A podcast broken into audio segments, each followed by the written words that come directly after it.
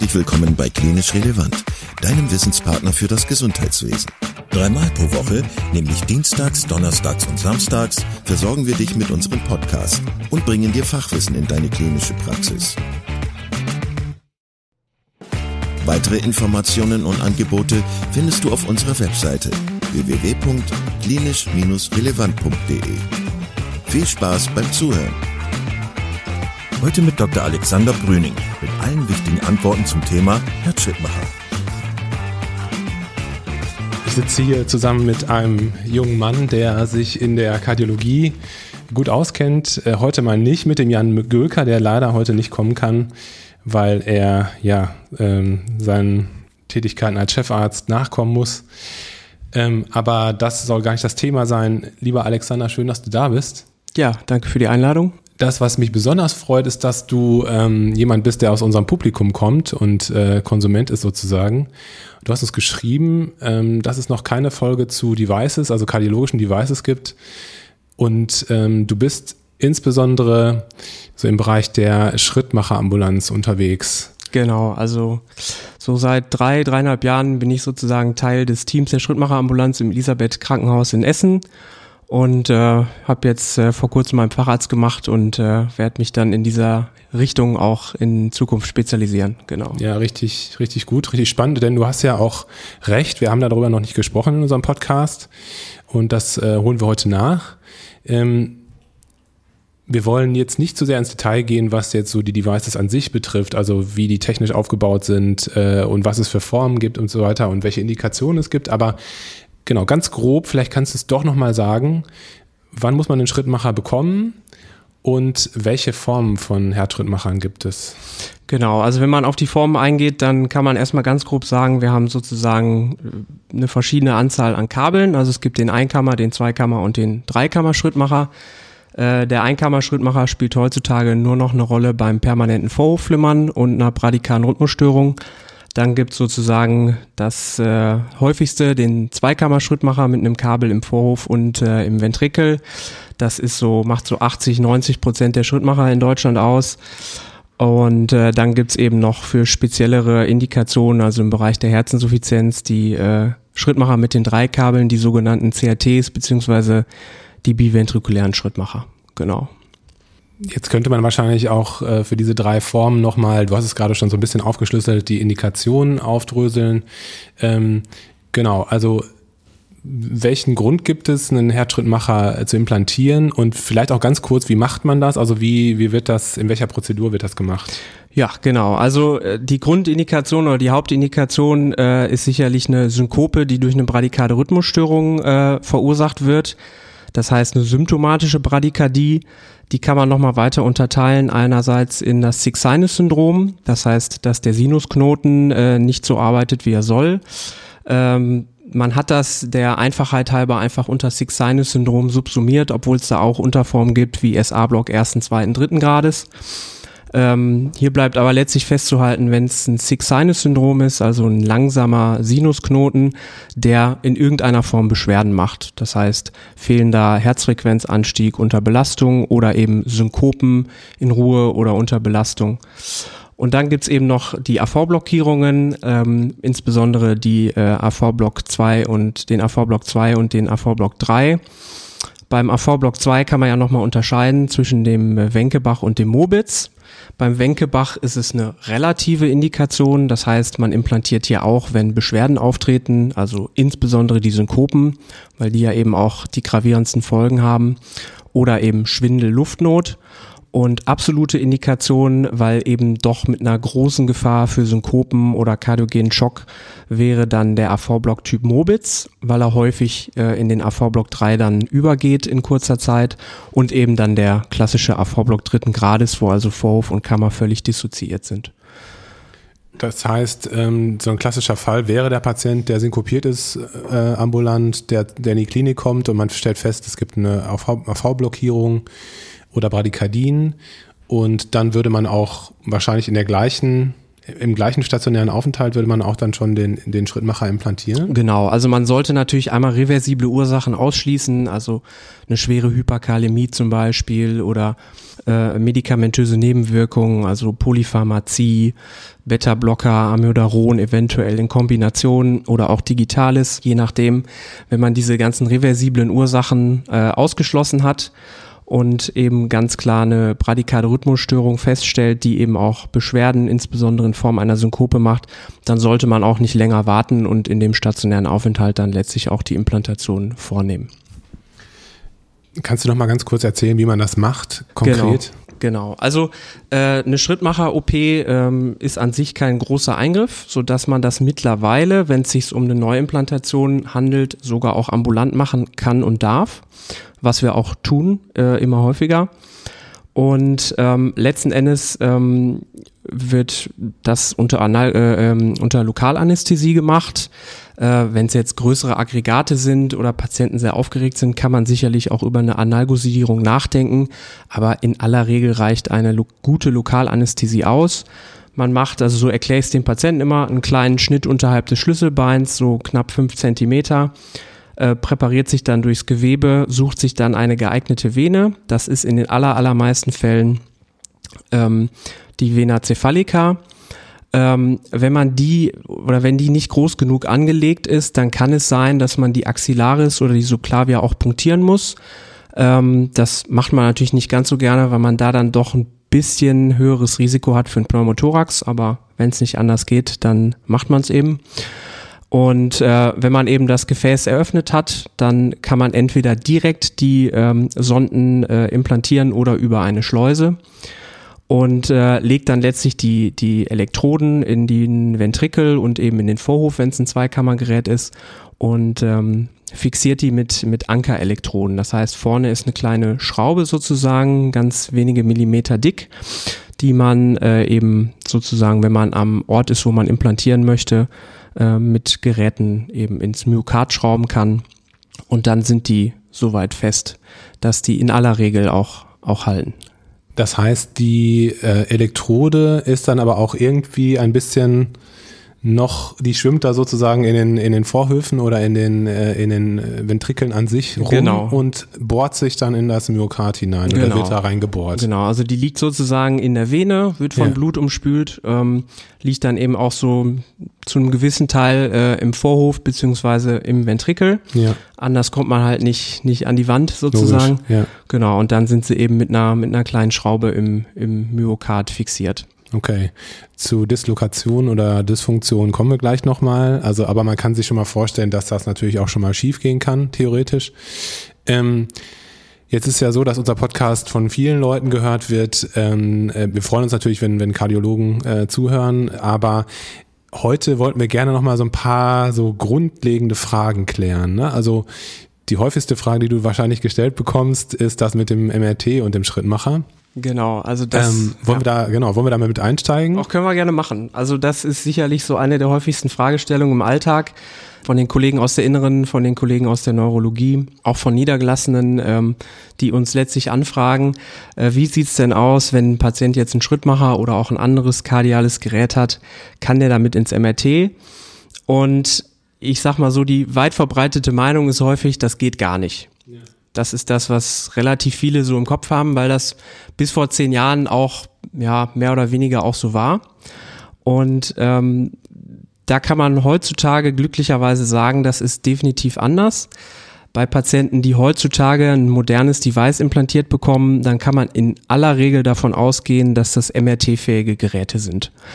Und selbst bei den ähm, Devices, die eventuell vor mehreren Jahren implantiert wurde, kann es durchaus sein, dass der Hersteller sich die Mühe gemacht hat, die zu testen und die sozusagen im Nachhinein nochmal als MRT-fähig labeln zu lassen. Und äh, das heißt, selbst wenn man jetzt einen Schrittmacherausweis hat, der vielleicht ein paar Jahre alt ist, in dem dieses bestimmte Symbol, das ist so ein kleines Dreieck mit MR Conditional steht da meistens drin, jetzt im Original Implantatausweis dieses Symbol nicht vorhanden ist, kann es durchaus sein, dass wenn man beim Hersteller sich informiert, meistens auf den Internetseiten, dass es dann eben doch so ist, dass der äh, MR fähig ist. Dabei ist ganz, ganz wichtig, dass es einfach ganz viele verschiedene Voraussetzungen gibt und dass es nicht immer die eine Aussage gibt, MR fähig oder nicht, ähm, sondern dass man da sozusagen unterscheiden muss. Am Ende ist es immer eine rechtliche Frage und die Frage, ist ein Gerät getestet worden und ist es sicher? Und da ist es halt so, die Herstellerfirmen, es gibt ja vier große Hersteller auf dem Markt, die 95 Prozent der Devices abbilden, stellen alle ihre eigenen Geräte und alle ihre eigenen Sonnen her. Und die testen natürlich nur ihre Geräte mit ihren Sonden. Und deswegen ist es immer wichtig zu wissen, sind die Sonden von der gleichen Firma wie das ähm, Aggregat. Denn man kann dadurch, dass es äh, sozusagen ähm, allgemeingültige Stecker gibt, die sozusagen für alle gleich sind, so wie ein USB-Stecker jetzt für alle Handys, ähm, dass sozusagen Sonde der Firma X mit dem Aggregat der Firma Y äh, kompatibel ist. Und das ist auch gar nicht so selten. Wenn jetzt ein Haus geschlossen hat und man muss ins andere Haus, um ein neues Aggregat zu bekommen und die implantieren nun mal Firma Y und man hat Sonden von Firma X, dann ist es gar nicht so selten, dass man verschiedene Firmen hat. Dann, wenn das so ist, muss man zunächst einmal sagen, ist es offiziell nicht so, dass dann so ein Gerät ins MRT kann. Das heißt, die beste Voraussetzung ist, das Gerät ist relativ frisch implantiert, aber nicht älter als sechs Wochen die äh, Gerät oder die einzelnen Komponenten sind alle MRT-fähig und das Aggregat und die Sonden gehören zur selben Firma. Und wenn das alles der Fall ist, dann kann das Gerät, wenn man es vorher vernünftig programmiert in den MRT-Modus, ohne Probleme ins MRT. Und deswegen ist es so wichtig, dass wir, wenn wir in der Schrittmacherambulanz sitzen, von den zuweisenden Kollegen immer in Erfahrung gebracht bekommen, wie alt ist das Gerät, welches Gerät ist implantiert, wie ist es mit den Sonden und ähm, gibt es vielleicht irgendwie Voreingriffe, irgendwas, was wir wissen müssen, irgendwelche Probleme? Das heißt, die Patienten, also diese pauschale Antwort, sie können mit dem, äh, mit dem Schrittmacher ins, nicht ins MRT, ist schon mal nicht korrekt heutzutage. Genau. Aber es gibt bestimmte Dinge zu beachten und die Patienten müssen dann vorher in eine Schrittmacherambulanz, um eben dann äh, das Gerät in einen bestimmten Modus zu programmieren. Genauso ist es. Also wie gesagt, man muss sich vorher einmal vergewissern, sind die einzelnen Komponenten MRT, MRT-fähig. Ja. Und wenn das alles der Fall ist, dann ähm, mit der entsprechenden Programmierung können die Patienten ohne Probleme ins MRT. Und was aber ich noch auf jeden Fall sagen will, weil das ist sozusagen der offizielle Teil. Und dann gibt es sozusagen noch den, den anderen Teil, der sicherlich auch nicht zu, zu vernachlässigen ist. Auch wenn ein Gerät offiziell nicht MRT-fähig ist oder wenn eine bestimmte Kombination offiziell nicht MRT-fähig ist, weil Firma des Aggregats und Firma der Sonde ist unterschiedlich, hat sich da die Europäische ähm, Gesellschaft für Kardiologie zu positioniert, dass es, wenn es wirklich wichtige und dringende Indikationen für so ein MRT gibt, wirklich vitale Indikationen, dass man unter Nutzen-Risiko-Abwägung sogar bei Devices, die offiziell nicht MRT-fähig sind, wenn man den Patienten entsprechend aufklärt, wenn man das interdisziplinär gut bespricht und eventuell dann auch ein Konzept hat für die Probleme, die dann auftreten können, durchaus überlegen kann, ob man sozusagen off-label Patienten äh, trotz alledem ins MRT legt. Und da kommt es halt mal drauf an, dass man vernünftig miteinander spricht, dass das Team untereinander zusammen gut zusammenarbeitet und dass man vor allem auch vorher weiß, was man tut, wenn dann eventuell doch mal ein Zwischenfall auftritt. Aber es gibt gute Registerdaten durch sozusagen akzidentielle MRTs bei Patienten mit Devices, wo man es einfach nicht wusste, dass der Patient ein Gerät hat äh, oder eben auch unter kontrollierten Situationen, wo man tatsächlich auch Konstellationen getestet hat, die eigentlich ungünstig sind beim MRT, dass selbst da bis auf ganz, ganz, ganz wenige Ausnahmen äh, es zu keinen relevanten Zwischenfällen kommt und insbesondere ist es da auch noch nie zu einem vital bedrohlichen Ereignis gekommen, dass beispielsweise ein Schrittmacher komplett nicht mehr gearbeitet hat und der Patient dann asystol geworden ist. Also man kann sozusagen sagen, es gibt einmal die Indikation, wo es ganz klar ist, dass man es machen kann. Und auch wenn es sozusagen auf wackeligen Beinen steht, wenn die Indikation sehr, sehr wichtig ist, dann muss man es interdisziplinär besprechen und dann kommt es eben darauf an, dass man gut miteinander kommuniziert und dann kann man auch in solchen Sonderfällen durchaus ein MRT machen. Das finde ich sehr interessant, dass du das sagst, weil das ähm, widerspricht dem oder das ist äh, genau konträr zu dem, was ja so in der Realität in meiner Umgebung zumindest passiert. Ne? Genau, also, deswegen war mir das kategorisch ja auch so gesagt, Schrittmacher, kein MRT. Ich habe schon mehrfach Radiologen auch ähm, mitbekommen, die gesagt haben, das machen wir nicht geht nicht und dann war's das, ne? Genau, das ähm, machen wir nicht ist ja auch was anderes. Also das machen wir nicht ist nicht, das geht nicht. Ähm, man braucht natürlich einen Kardiologen, man ja. braucht ein Programmiergerät und das ist natürlich in der niedergelassenen Radiologiepraxis häufig nicht darstellbar. Ja. Ähm, deswegen sowas muss dann häufig leider doch im Krankenhaus stattfinden. Ja. Wobei man sogar da sagen muss, es gibt mittlerweile sogar einen Hersteller, ich verrate jetzt keine Namen, ähm, die absolut brandneuen Geräte ähm, haben sogar eine MRT-Funktion, die man sozusagen für 14 Tage einstellen kann. Der Schrittmacher tut ganz normal das, was er soll und er merkt, weil er sozusagen scharf geschaltet ist, wenn er dann doch ins MRT gelegt wird, wenn das MRT anfängt zu arbeiten und schaltet sich automatisch in den MRT-Modus und merkt andersrum genauso, wenn das MRT vorbei ist, dass das MRT jetzt gelaufen ist, so dass die Patienten tatsächlich nur vor dem MRT einmal zum Kardiologen müssen. Das muss auch nicht am selben Tag sein und ähm, ja, danach sicherlich nochmal einmal kontrolliert werden sollten, aber das hat natürlich Zeit. Und ähm, das ist natürlich so eine Funktion, die, sage ich mal, sowas vielleicht im ambulanten Bereich dann in Zukunft vielleicht auch, auch äh, deutlich vereinfacht. Ja, hat sich jetzt schon gelohnt, dass du hier bist. Ähm, Nochmal ganz kurz konkret. Also angenommen, man hätte jetzt einen Patienten, der einen Schrittmacher hat und man möchte den gerne ins MRT legen. Man ist vielleicht Hausarzt oder Neurologe und weiß nicht ganz genau, ähm, wie mache ich das jetzt? Du hast ja gerade gesagt, der Kardiologe, der braucht äh, bestimmte Informationen. Es gibt den, äh, es gibt den Schrittmacher-Ausweis. Genau. Steht da drin das Aggregat und die Sonden? Mhm. Beides steht da drin. Genau. Okay, und dann würde normalerweise da dieses Zeichen drinstehen, von dem du gerade schon gesprochen hast. Wenn es nicht drinsteht, müsste ich trotzdem dann auf der Website von der Firma gucken, ob der ähm, Schrittmacher nicht doch ähm, auch Schrittmacher, äh, MRT-gängig ist. Ja, genau. Also man, man muss halt einfach sozusagen alles über den Patienten wissen. Ähm, man muss wissen, gibt es alte Sonden, die vielleicht nicht mehr angeschlossen sind. Das ist immer ein Problem. Dann äh, ist es mit dem MRT immer schwierig. Ähm, man muss halt wissen, ähm, wie das, äh, welches Aggregat es sich, um welches Aggregat es sich handelt äh, und um welche Sonden, von welcher Firma, wie alt die sind. Genau. Und dann kann man erstmal grundsätzlich entscheiden, können wir ein MRT machen oder nicht. Ähm, und wenn das eben MRT-fähig ist, überhaupt kein Problem.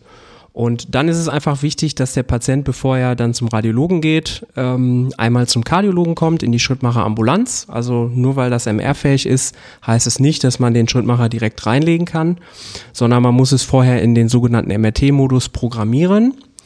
Ähm, das bedeutet letzten Endes ganz grob, das MRT ähm, ist ja äh, ein starker Magnet und dieser starke Magnet kann sozusagen elektromagnetische Interferenzen produzieren. Und die können beim Schrittmacher dazu führen, dass der Schrittmacher das als Herzaktion wahrnimmt und sozusagen nicht mehr stimuliert, was natürlich bei Patienten, die auf den Schrittmacher angewiesen sind, sehr, sehr schlecht ist, weil er dann asystol wird.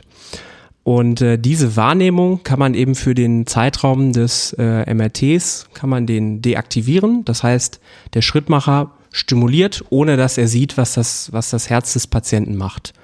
Ähm, das ist, wenn der Patient durchgehend sehr bradikat ist, eigentlich gar kein Problem. Das heißt, man stellt einfach eine relativ hohe Herzfrequenz ein und muss, muss sich eigentlich relativ wenig Sorgen machen. Und dann gibt es natürlich auch Patienten, die werden sehr, sehr selten stimuliert, insbesondere ja auch Patienten, die einen Defibrillator tragen, die haben den ja aus anderen Gründen. Dann würde man, äh, wenn man sich sicher ist, eher die Stimulation sogar ausstellen oder auch da dann eine eher hohe Stimulationsrate einstellen. Ähm, Genau, und dann würde man den Patienten ins MRT schicken und sobald das MRT gelaufen ist, würde man den dann auch zeitnah kontrollieren und dann auch wieder zurückstellen in den normalen Modus, damit eben alles wie gewohnt vonstatten geht. Und davon abzugrenzen, heute ist ja Thema Schrittmacher, aber wenn wir schon mal einmal kurz beim Defi sind, beim Defi ist es halt ein bisschen anders. Ähm, die meisten Patienten haben mal einen Defibrillator nicht, weil sie äh, stimuliert werden müssen im Herzen, was der Defibrillator zwar auch kann, äh, sondern weil der eben im Zweifel bei einer Kammertachykardie oder bei Kammerflimmern schocken soll. Das heißt, da ist dann die Aufgabe vor dem MRT, die äh, Defibrillatorfunktion zu deaktivieren, weil äh, auch hier die elektromagnetischen Interferenzen des MRTs dann fälschlicherweise eventuell als äh, ventrikuläre Rhythmusstörungen äh, missinterpretiert werden könnten und dann zur Schockabgabe führen könnten. Und deswegen wird das dann deaktiviert. Das heißt, da ist dann die Besonderheit, dass der Patient, sobald der Defibrillator deaktiviert ist, natürlich an Monitor gepackt werden muss, unter Aufsicht runtergefahren wird. Äh, das heißt, den kann man jetzt dann leider nicht zu Fuß die Treppe runterschicken. Da muss dann schon geschultes Pflegepersonal äh, den Patienten zum MRT fahren und dann auch relativ zügig wieder in die, in die Schrittmacherambulanz, damit man die Funktion wieder aktiviert. Vielen, vielen Dank da schon mal für. Das, das war total wichtig. Ähm, für mich persönlich auch.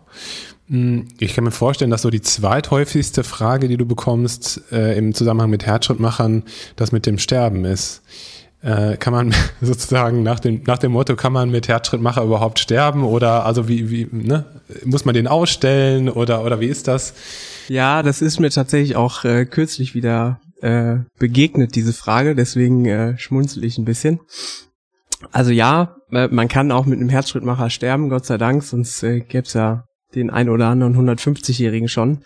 Letzten Endes ist es halt so, ähm, das, was wir äh, unter Reanimation äh, sozusagen ja auch äh, pulslose elektrische Aktivität zum Beispiel nennen, äh, das ist ja letztlich dieses Prinzip der elektromechanischen Entkopplung und ein Herz, was stehen bleibt, was mechanisch nicht mehr aktiv ist, das äh, kann auch nicht mehr durch einen externen Stimulus ähm, zu einer Muskelkontraktion gebracht werden. Das heißt, ja, der Schrittmacher wird eventuell noch weiter stimulieren. Das ist dann auch das, was ich gegebenenfalls auf einer Intensivstation zum Beispiel im Monitor noch sehe. Manchmal sogar auch mit einer Reizantwort. Das heißt, ich sehe eventuell auch einen Kammerkomplex, ähm, habe dann aber eben keinen kardialen Auswurf mehr. Das heißt, auch da ist dann der Tod eingetreten. Und ähm, ja, es gibt jetzt keinen Grund, den Schrittmacher deswegen dann auszustellen. Ähm, das ist ehrlicherweise nicht vonnöten. Ähm, führt aber natürlich immer wieder bei Kollegen auch zu, zu Irritationen, weil sie sich dann äh, schwer tun, Patienten für tot zu erklären, der noch gegebenenfalls Kammerkomplexe hat. Ähm, aber auch da muss man sagen, nach wenigen Minuten verschwinden dann auch die, wenn das äh, Herz dann eben komplett elektromechanisch entkoppelt ist ich bin ja ein Neurologe und wir Neurologen machen ja auch gerne so ein paar Untersuchungen, die mit elektrischen äh, Stimuli zu, zu tun haben, also die Elektroneurographie, äh, die, äh, die MEPs zum Beispiel.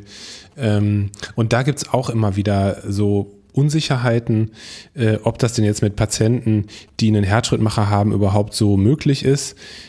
Ich habe mir gemerkt, ja, ähm, ach, ich mache das immer einfach. Ist das so korrekt? Ja, also es gibt ja nicht die einfache Antwort. Ähm, bei der Elektroneurographie muss man sagen, oder was, was generell ähm, diese ähm, Störungen des Schrittmachersystems äh, angeht, sozusagen diese elektromechanischen Interferenzen, von denen ich ja schon sprach, da gilt im Großen und Ganzen immer auch das Abstandsgesetz. Also je weiter eine Störquelle vom Aggregat entfernt ist, desto geringer ist die Wahrscheinlichkeit, dass sie mit dem Aggregat interagiert. Und ähm, zum Beispiel bei der Nervenleitgeschwindigkeit ist man in aller Regel so weit vom Aggregat entfernt und die Impulse sind so kurz, dass man das im Alltag eigentlich ohne Probleme auch bei einem Herzschrittmacherträger durchführen kann. Was äh, die evozierten Potenziale angeht, muss man sagen, es gibt ja sozusagen einmal die reinen Ableitungen, also akustisch evozierte Potenziale oder ähm, visuell evozierte Potenziale, die unterscheiden sich ja kaum vom EEG. Das ist also überhaupt kein Problem. Also alles, wo man sozusagen nur Strom ableitet, ist überhaupt kein Problem. Was die motorisch evozierten Potenziale angeht, bin jetzt Kardiologe, ich kenne mich ja jetzt nicht so gut aus, aber meines Wissens nach ähm, agiert man da ja mit einem starken Magnetfeld äh, im, im Bereich des Kopfes. Das heißt, man ist im Zweifel doch relativ nah an so einem Aggregat dran. Und äh, insbesondere so ein Defibrillator kann halt auf einen starken Magneten ähm, agieren, indem er sozusagen seine Schockfunktion verliert. Also wenn man äh, sich überlegt, was man, was man im Notfall ja macht bei Patienten mit einem Defibrillator, der schockt, obwohl er es nicht soll, ist ja immer die Magnetauflage. Das heißt, einen starken Magneten auf das Aggregat legen. Wenn man jetzt einen starken Magneten auf ein Herzschrittmacher-Aggregat legen würde, dann äh, geht das Aggregat eben in den Magnetmodus. Das bedeutet im Zweifel, dass das Aggregat für wenige, wenige Sekunden oder eben auch für die gesamte Dauer, äh, in der das Magnetfeld herrscht, ähm, nichts mehr sieht, sondern nur noch stimuliert, was in aller Regel auch nicht schlimm ist, aber natürlich die Gefahr birgt, dass in eine vulnerable Phase ähm, stimuliert wird und es dann eventuell zu Tachykardien kommt. Das heißt, es ist mit ein bisschen Vorsicht zu genießen.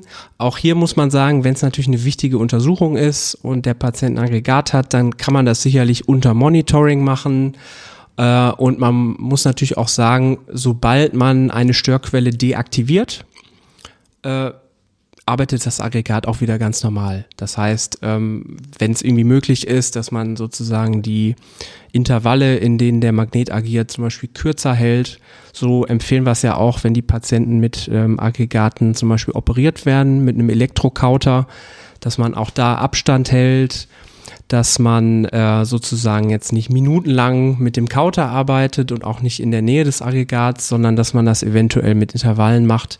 Ähm, und dann ist die Gefahr, dass es da zu relevanten Störungen kommt, doch eher gering. Ja, gut, dass du sagst, mit, also auch die ähm, chirurgischen Kollegen müssen natürlich an sowas denken. Das hatte ich jetzt gar nicht auf dem Schirm.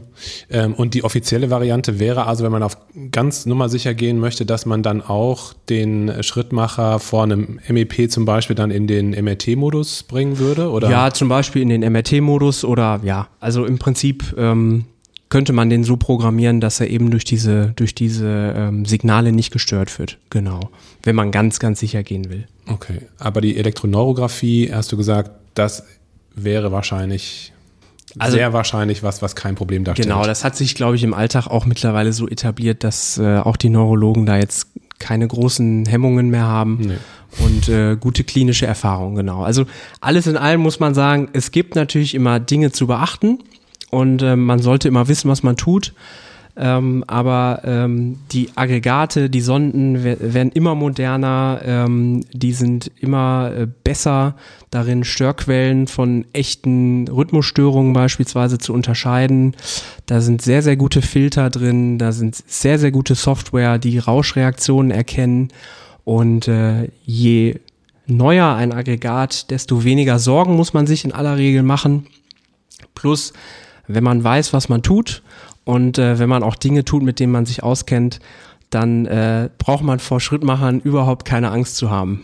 Ja, das ist ein guter Punkt, ja. Ähm, ich hatte gerade noch die Idee äh, oder die Frage, wie ist das mit, äh, mit EKGs, die man ableitet? Beziehungsweise das kann ja ein einzelnes EKG sein oder äh, von mir aus auch ein Langzeit-EKG. Ist das überhaupt verwertbar, wenn jemand einen Schrittmacher hat? Oder also kann uns das helfen bei der Diagnostik oder sind die, Leute, sind die Leute sozusagen raus aus der Nummer? Nee, absolut gar nicht. Also natürlich, das EKG ist das absolute Standarddiagnostikum in der Kardiologie und hat natürlich auch beim Schrittmacherträger seine absolute Berechtigung. Äh, alleine schon, weil man äh, zum Beispiel Schrittmacherfehlfunktionen häufig nur im Oberflächen-EKG detektieren kann. Ähm, klar, am Ende muss man den Schrittmacher immer abfragen. Ähm, aber eventuell hat man durch ein EKG schon einen Hinweis, wo man vielleicht mal genauer hinschauen muss. Ähm, denn der Schrittmacher tut ja das, was er soll und geht ja prinzipiell erstmal davon aus, dass, äh, dass er alles richtig macht. Ähm, von daher Schrittmacher-Fehlfunktionen sieht man häufig als erstes dann im EKG oder im Langzeit-EKG. Und dann gibt's natürlich auch ganz viele Sachen. Also viele denken immer, wer einen Schrittmacher hat, der wird sozusagen 24 Stunden überwacht, wie mit seiner Pulsuhr und alles wird aufgezeichnet. Es wird auch sehr viel aufgezeichnet, also zum Beispiel Herzfrequenzverlauf, äh, wann wird stimuliert, wann nicht und wie viel wird stimuliert und wo. Und ähm, wenn man zum Beispiel ein Kabel im Vorhof hat, ähm, wird auch aufgeschrieben, ob man zum Beispiel Vorhofflimmern hatte. Und dann gibt's ja so ganz viele Phänomene, die sind so häufig, dass ähm, sie im Prinzip jetzt für die Funktionsfähigkeit des Schrittmachers eigentlich keine Rolle spielen und deswegen vom Schrittmacher auch gar nicht ähm, aufgeschrieben werden, zum Beispiel ventrikuläre Extrasystolen. Und ähm, da hilft uns ein Langzeit-EKG durchaus weiter, denn äh, ein Schrittmacher oder auch ein Defibrillator wird uns nichts dazu sagen, wie viele Extrasystolen äh, ein Patient hat, denn der Schrittmacher sieht nur, dass im Herzen eine Eigenaktion stattfindet und wo die herkommt, ist letzten Endes sekundär, sodass das auch nicht verzeichnet wird. Das heißt äh, aber, dass ein Schrittmacherpatient, der eine Synkope hatte, ähm, irgendein rhythmogenes Ereignis hatte, dass, dann, dass man dann diesen Schrittmacher auslesen kann und äh, dann durchaus möglicherweise Hinweise finden kann, warum das passiert ist. Genau, also kleines Beispiel jetzt vor zwei, drei Wochen, glaube ich, kam zu uns ein Patient, der einen Schrittmacher äh, trug, der auch mit Synkope zu uns kam über die Notaufnahme. Der hat sich tatsächlich dabei auch eine Platzwunde zugezogen und äh, wurde natürlich relativ zeitnah zu uns in die Schrittmacherambulanz geschickt, was ja auch richtig ist. Äh, der erste Verdacht ist natürlich erstmal, dass Patienten, die einen Schrittmacher tragen und synkopieren, eventuell eine Fehlfunktion ihres Gerätes haben. Das kann auch durchaus sein, also zum Beispiel ein Sondenbruch oder eventuell einen Anstieg der Reitschwelle. Sowas könnte man dann durch Operation oder Umprogrammierung beispielsweise beheben. Was aber genauso gut sein kann und auch in diesem speziellen Fall dann so war, dass der Patient äh, ventrikuläre Tachykardien hatte, die hämodynamisch relevant waren und äh, deswegen synkopiert ist. Und die hat der Schrittmacher dann natürlich aufgezeichnet. Da muss man halt nur wissen, ähm, wenn es sozusagen sehr schnelle Kammertachykardien sind, also Frequenz 170, 180, sowas schreibt ein Schrittmacher auf. Und dann gibt's ja noch äh, solche Dinge wie, ich sage jetzt mal in Anführungsstrichen, Slow VT, langsame ventrikuläre Tachykardie. Langsam und Tachykardie schließt sich ja eigentlich aus, aber für uns Kardiologen wäre jetzt eine ventrikuläre Tachykardie von 110 zum Beispiel was Langsames. Das würde ein Schrittmacher oder ein Defibrillator, wenn er, sage ich mal, gängig programmiert ist, nicht als, als Rhythmusstörung aufschreiben. Und da in so einem Fall zum Beispiel würde uns ein Langzeit-EKG dann auch weiterhelfen. Okay. Gibt es sonst noch, sag ich mal, häufige Fragen oder häufige ähm, Probleme, mit denen du konfrontierst, äh, konfrontiert wirst, wenn du da in der Schrittmacherambulanz arbeitest? Mir, also, was ich dir auch noch fragen wollte, das habe ich gerade vergessen. Wie liest man so ein Gerät überhaupt aus, beziehungsweise wie funktioniert so eine Deaktivierung oder das, das Umstellen in den MRT-Modus? Ja, genau. Also ähm, wie gesagt, die meisten oder die, die gängigsten ähm, Aggregate werden von vier Herstellern produziert. Das macht 90, 95 Prozent der Devices äh, in Europa aus. Das heißt, äh, in einer großen Schrittmacherambulanz, wie es jetzt bei uns der Fall ist, haben wir natürlich von allen großen Firmen ein Gerät da, mit dem man sowas auslesen kann. Aber man kann den speziellen Schrittmacher der speziellen Firma auch nur mit dem Abfragegerät der speziellen Firma abfragen. Das bedeutet auch, das ist auch immer ganz wichtig, wenn wir gerne mal notfallmäßig oder sage ich mal schnell in den Aufwachraum gerufen werden, weil dann doch auffällt, dass der Patient doch einen, äh, einen Defibrillator hat, den man vor der OP zum Beispiel deaktivieren sollte, dann ist es für uns immer ganz wichtig äh, zu wissen, welche Firma denn der Schrittmacher oder der, der, der Defibrillator hat denn äh, es macht jetzt keinen großen Spaß, mit vier Abfragegeräten durch, durch ein großes Krankenhaus zu laufen. Ähm, genau, das heißt, das Abfragegerät muss immer zum, zum, ähm, zum Device passen. Und ähm, genau, letzten Endes ist es so, man legt eben so einen Abfragekopf, da ist äh, gegebenenfalls auch noch so ein stärkerer Magnet drin, deswegen sind die teilweise sehr schwer. Bei manchen Herstellern ist da kein Magnet mehr drin. Legt man unmittelbar auf das Aggregat auf und ähm, Aggregat und ähm, Programmiergerät stellen dann sozusagen einen Kontakt her. Bei den modernen Geräten geht das mittlerweile auch per Bluetooth. Das heißt, da muss dann das Abfragegerät nicht mehr dauerhaft aufgelegt werden, aber um den initialen Kontakt herzustellen, muss immer sozusagen physischer, physische Nähe bestehen zwischen dem äh, Abfragekopf und äh, äh dem Device. Das heißt, bei Patienten oder Menschen, die sich Sorge machen, dass ihr Gerät gehackt werden könnte, kann man insofern Entwarnung geben. Es muss immer ein relativ unmittelbarer physischer Kontakt bestehen, damit man überhaupt mit dem Aggregat interagieren kann. Also man kann nicht aus einem anderen Land jetzt einen Defibrillator ausstellen, das geht nicht. Ja, und dann, ähm, wenn man eben den Abfragekopf draufgelegt hat, dann äh, kann man sozusagen mit dem Programmiertgerät äh, alle Funktionen des Schrittmachers testen. Also wie sind die Widerstände im Herzen, äh, wie ist die Wahrnehmung des Schrittmachers, wie ist äh, oder wie hoch ist der Stromverbrauch des Schrittmachers, wenn er das Herz erregen soll. Man kann eben diese ganzen Informationen er erfahren, äh, wie oft wird der Patient stimuliert, in welcher Kammer, wie ist so seine Herzfrequenzverteilung, hat er eher viel ähm, Schrittmacherbedarf oder hat er eher einen zu hohen Herzfrequenz, ähm, was manchmal auch wichtig ist zu wissen. Und äh, dann kann man eben diese Programmierung vornehmen. Das heißt, wenn man ein Problem feststellt oder wenn der äh, Patient Probleme äußert, kann man unmittelbar darauf reagieren. Und äh, ja, das Schöne in der Schrittmacherei ist, dass man manchen Patienten wirklich mit einem Mausklick sozusagen helfen kann. Kann man eigentlich sonografisch die, ähm, die korrekte Lage der Sonden zum Beispiel überprüfen oder ist das, das ist, die sind zu klein wahrscheinlich, ne? Ja, also rein theoretisch könnte man das. Also man sieht so eine Ventrikelsonde, sieht man durchaus auch sonografisch. Ähm, das wird aber äh, in aller Regel heutzutage immer noch mit einem Röntgenthorax gemacht, postoperativ. Und ähm, ja, nach zwei bis drei Wochen sind Sonden in der Regel so gut eingewachsen, dass es spät noch zu Dislokationen kommt, ist wirklich eine Seltenheit.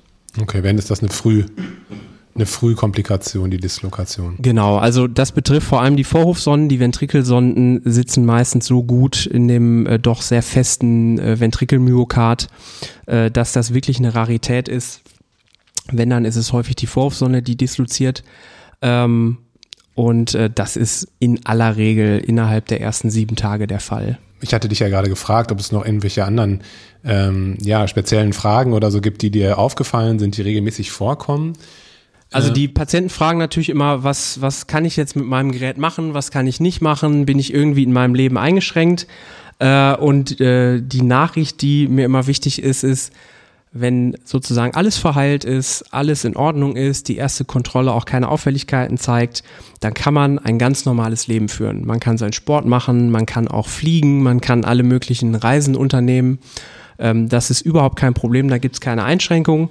Im Medizinbereich gibt es natürlich so ein, zwei Sachen wie MRT-Untersuchungen oder bestimmte Untersuchungen, wo man das halt vorher sagen muss, damit der Arzt Bescheid weiß und eventuell äh, äh, Vorsorge treffen kann, dass es nicht zu Komplikationen kommt. Aber im Alltag und in der Regel auch im Berufsleben, jetzt mal ganz abgesehen von so Schweißgeräten beispielsweise, wo es vielleicht mal Probleme geben kann, oder mm, arbeiten in Regionen, wo es irgendwie starke Magnetwirkungen gibt, äh, kann man eigentlich ein ganz normales Leben führen. Wichtig ist unmittelbar nach so einer OP, dass man den Arm auf der Seite, wo das Aggregat und die Sonden implantiert wurde, etwas schonen muss, damit man eben keinen Zug auf die Sonden äh, ausübt und äh, die dann eben nicht dislozieren.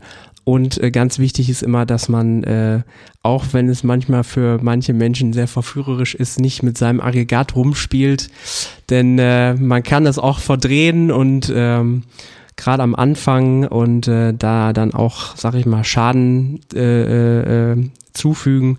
Das heißt, wenn man die ersten zwei Wochen sich brav an das hält, was die Ärzte einem gesagt haben, dann kann man eigentlich danach ein ganz normales Leben führen. Wann ähm, die Batterien müssen gewechselt werden, ist das richtig? Genau. Also nicht die Bat also das Aggregat wird jetzt nicht aufgemacht und eine Batterie ersetzt, ähm, weil die luftdicht abgeschlossen sind, sondern muss tatsächlich das ganze Aggregat wechseln. Wir sagen das aber natürlich dem Patienten immer, dass es ein Batteriewechsel ist. Die äh, modernen Geräte halten mittlerweile 10 bis teilweise 15 Jahre, wenn es reine Schrittmacher sind. Ähm, bei den etwas technisch anspruchsvolleren Geräten wie den Defibrillatoren oder den CRT-Geräten liegt man da eher so bei 8 bis 10 Jahren Laufzeit. Und das bedeutet aber nur, dass das Aggregat gewechselt werden muss und nicht die äh, Elektroden nochmal neu. Nee, genau. Also wenn die Elektroden keine ähm, Fehlfunktion haben und äh, ganz normal arbeiten, dann gibt es überhaupt keinen Grund, ähm, die zu wechseln. Also die kann man belassen. Und äh, dadurch, dass die ja auch ähm, alle mittlerweile ähm, äh, auf die gleichen Adapter passen, ähm, ist das überhaupt kein Problem, einen Aggregatwechsel zu machen. Also das reicht dann, reicht dann völlig aus. Genau. Gibt's noch was, was ich vergessen habe? Was uns schon ab und zu mal vor äh, oder was schon ab und zu mal vorkommt, ist, dass Patienten sagen, mein Gerät hat gepiepst, mein Gerät hat gebrummt und äh, da gibt's gibt's manche äh, Ärzte, die die Patienten nicht so ganz nicht so ganz ernst nehmen.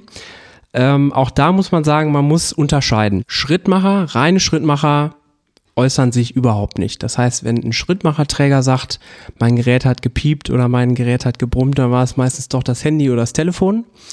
Was äh, allerdings schon vorkommen kann, ist, dass Defibrillatoren sich melden. Und zwar, wenn es jetzt größere Fehlfunktionen gibt, also zum Beispiel an Sondenschaden oder ähm, Probleme sozusagen mit, mit der Schockfunktion des Defibrillators. Ähm, dann kann es je nach Hersteller sein, dass die sich melden mit einem Piepton beispielsweise oder äh, bei einer Firma ist es wirklich auch so ein Vibrationsalarm. Das ist ein bisschen wie, wie ein Handy mit, einem, mit einer starken Vibration. Und äh, das Gute ist, dass man den Patienten das auch vorführen kann. Also wenn die Patienten in die Schrittmacherambulanz kommen und wir das Gerät abfragen, ähm, dann machen wir es häufig so, dass wir einmal sozusagen den Patienten demonstrieren, nicht erschrecken, wir aktivieren jetzt mal diese Funktion, so klingt das oder so fühlt sich das an, wenn sich Ihr Gerät mit einer Fehlfunktion meldet. In aller Regel reicht es dann aus, Ruhe zu bewahren, die Schrittmacherambulanz anzurufen, vorbeizukommen und wir kontrollieren das. Ähm, wenn es einem natürlich aber auch nicht gut geht, äh, man irgendwie merkt, irgendwas ist nicht in Ordnung oder der Defibrillator aus heiterem Himmel beispielsweise ausgelöst hat und dann auch noch einen Fehlalarm abgibt, dann sollte man relativ zügig in die Klinik kommen, um eben zu schauen, gibt es eine Fehlfunktion, die behoben werden muss, entweder durch Programmierung oder durch OP. Super. Vielen, vielen Dank. Also mir hat das Gespräch sehr viel gebracht, alleine schon aufgrund der Tatsache, dass du mir gesagt hast, dass man das häufig doch machen kann mit dem MRT äh, und dem Schrittmacher. Und ja, das mit den MEPs, äh, das werde ich berücksichtigen. ähm, genau, ähm, vielen, vielen Dank, dass du dir Zeit genommen hast und dass du uns so viel ähm, Wissen, ähm, dass du so viel Wissen mit uns geteilt hast. Hm, ich würde mich natürlich freuen, wenn wir uns nochmal sprechen würden, aber das sei jetzt erstmal dahingestellt. Vielleicht hast du ja nochmal Zeit zu kommen. Also vielen Dank. Ja, gerne. Mir hat es auch großen Spaß gemacht. Vielen Dank. Vielen Dank, dass du heute wieder zugehört hast und unser Gast gewesen bist. Wir hoffen sehr, dass dir dieser Beitrag gefallen hat und du etwas für deinen klinischen Alltag mitnehmen konntest. Wenn dem so sein sollte, dann freuen wir uns sehr über eine positive Bewertung bei Apple Podcasts. Falls du Lust hast mitzumachen und es einen Themenbereich gibt, in dem du dich besonders gut auskennst, dann melde dich doch gerne unter kontakt@klinisch-relevant.de. Gleiches gilt, wenn du Themenvorschläge oder konstruktive Kritik für uns hast. An dieser Stelle auch der Hinweis auf unseren Newsletter, den du unter www.klinisch-relevant.de abonnieren kannst und der dich immer auf dem Laufenden hält. Wenn du dich für unseren Newsletter einträgst, bekommst du einen 5-Euro-Gutschein, mit dem du in unserer Fortbildungsakademie einkaufen kannst. Wir wünschen dir jetzt bis zum nächsten Mal eine gute Zeit und freuen uns, wenn du bald wieder einschaltest. Pass auf dich auf, bleib gesund. Bis zum nächsten Mal. Ciao.